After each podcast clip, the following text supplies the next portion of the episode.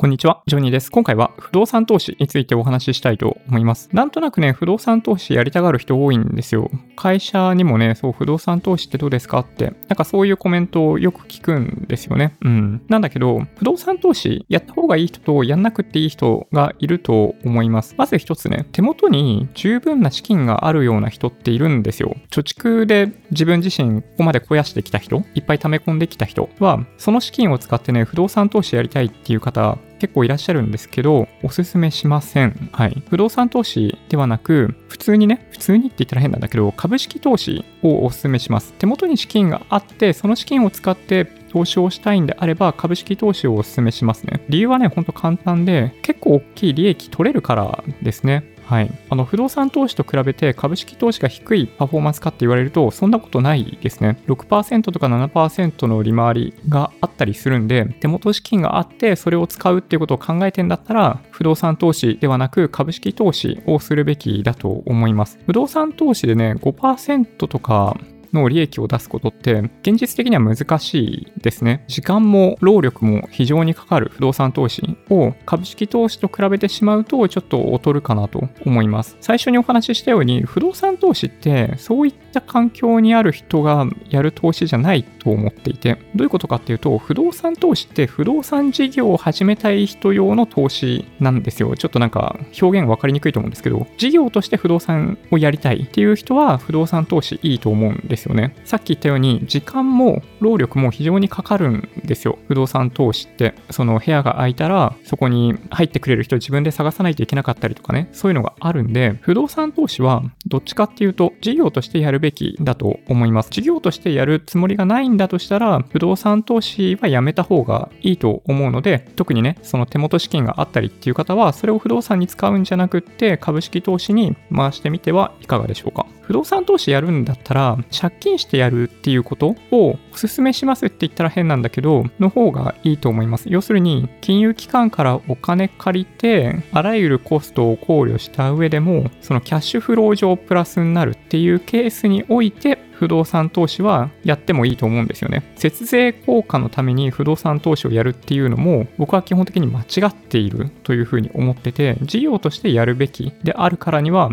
PL 損益は必ずプラスになるようにしないといけないですね。プラスになるような不動産がそこら中にあるかと言われると不動産の価格が上昇したこの2021年においてはなんかほとんどないらしいですね。僕不動産投資やってないからわかんないんだけど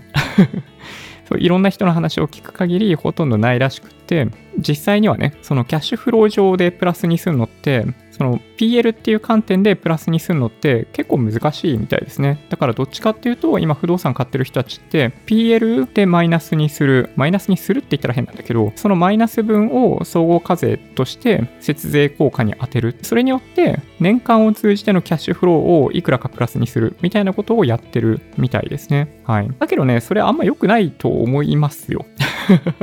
簡単に言うとね、毎月のキャッシュアウトがあるっていう時点でも良くないし、最終的にね、その確定申告でお金返ってきて、それでプラスになるっていうのは、まあ、悪くないかもしれないけど、その PL の、要するに費用の部分って変わってくるじゃないですか。減価償却によって建物部分、土地部分とか、いろいろ違いがあると思うんだけど、その部分って永続的に焼却できるわけじゃないじゃん。しかもね、1年目は登記にかかる費用とかさ、そういう最初だけかかる税金とかもあったりするから、費用計上しやすいかもしんないけど、2年目以上ってそんなことないですよね。そう、だから、1回買っちゃうと、むしろ結構苦しいと思うんですよね、そういう物件って。なので、不動産投資僕否定するつもりは全然ないんですけど、ただ単純にね、売ってる物件を人に貸して利益が出る、そういう状態にならない限りは、不動産投資をこれから始めようっていう方にとって、不動産投資ちょっとやっぱ危険じゃないかなと思いますね。うん。僕の周りにはね、やってる人いないんだけど、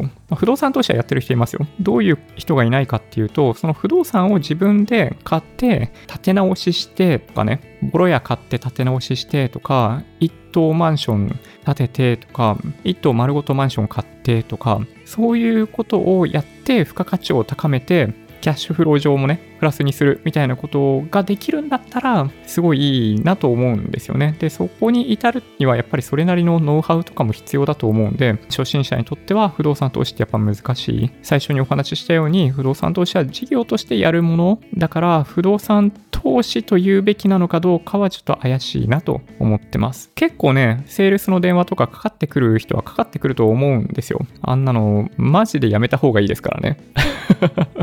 そのセールスやってる人が、その物件を売りつけたい理由って、まあ、いくつかあると思うんだけど、そんなに価値がないものを高い値段で売り抜こうとしているとか、その人自身が、まあ、予診上問題があって、て銀行からお金借りれないとかさ、まあ、いくつか理由はもちろんあるんだと思うんだけど、基本的にはさ、不動産ってまあ事業でやってるんだとしたら、それなりに金融機関もある程度の不動産持ってれば信用してお金貸してくれてみたいなのがあったりするから、有料な物件ならね、みんなどんどん買いたがるんですよ。で、それを買わないって、普通のね、不動産投資とかやったことない人たちに売りつけようっていうのは、やっぱりそういう背景があると思います。はい。なので、売りたい人にはね、売りたい人の論理があるんで、僕たちは気をつけていかないといけないわけですけど、ほとんどの人にとってはね、不動産投資ってだからあんまやる必要ないんですよ。簡単に言うとね。手元になんか300万円あるから投資始めたいっていうんで、不動産投資するんじゃなくって、その300万円は株式投資で全世界株式とかを買うことをお勧めします。はい。これはね、やっぱり歴史が示しているように、6%とか7%の上昇率見込めるんで、そっちの方がいいと思いますよ。はい。不動産はね、そう、事業として僕やったことがあるわけじゃなくて、まあ、売買を、ま、いくらかやったというだけなんで、まあ、全然お前分かってねえのに、みたいなことをおっしゃる方多いかもしれないですけど、一応ね、その過程でやるかやらないかを検討して、やらないというふうに、ま、結論付けた、まあ、背景だったり、何だったりっていうことを今回お話しさせていただきました。ということで、まとめとしてはね、不動産は、不動産投資はあくまで事業としてやりましょうということですね。手元資金がある方は、それを不動産投資ではなく株式への投資というふうに活用してもらえたらいいんではないかなと思います。もし今回の動画が良かったっていう方は高評価お願いします。合わせてチャンネル登録していただけると嬉しいです。それではご視聴ありがとうございました。バイバイ。